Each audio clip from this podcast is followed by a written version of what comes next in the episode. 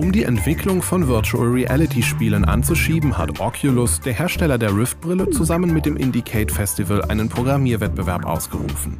Sieger wurde das Hackerspiel CS, das den Spieler in eine Tron-artige Umgebung versetzt.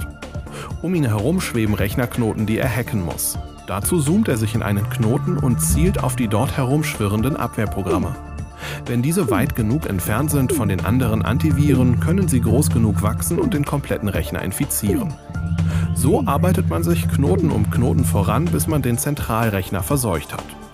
In CS ereilte uns nicht die berüchtigte Simulatorkrankheit. Offenbar hilft es, wenn man unter der Rift-Brille den Kopf entweder nur drehen kann oder durch lange Tunnel fliegt.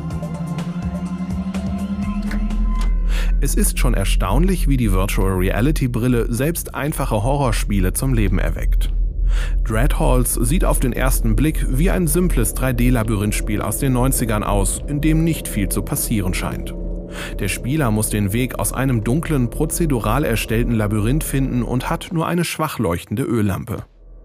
Von allen Seiten hört er gespenstische Geräusche und plötzlich scheinen sich die Statuen zu bewegen. Unter der Rift-Brille bricht bald auch der abgehärteste Horrorfan in Panik aus, wenn Vampire und andere Monster ihn durch die engen Gänge verfolgen. Solche subtilen Horrorspiele scheinen wie geschaffen für Virtual Reality Systeme. Nicht zuletzt taugt die Brille auch als Ersatz für psychoaktive Drogen.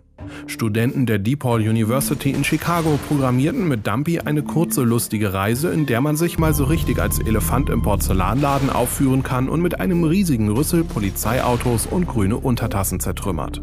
Wer bereits eine Entwicklerversion der Rift-Brille besitzt, kann alle drei Spiele kostenlos von der Oculus-Seite herunterladen.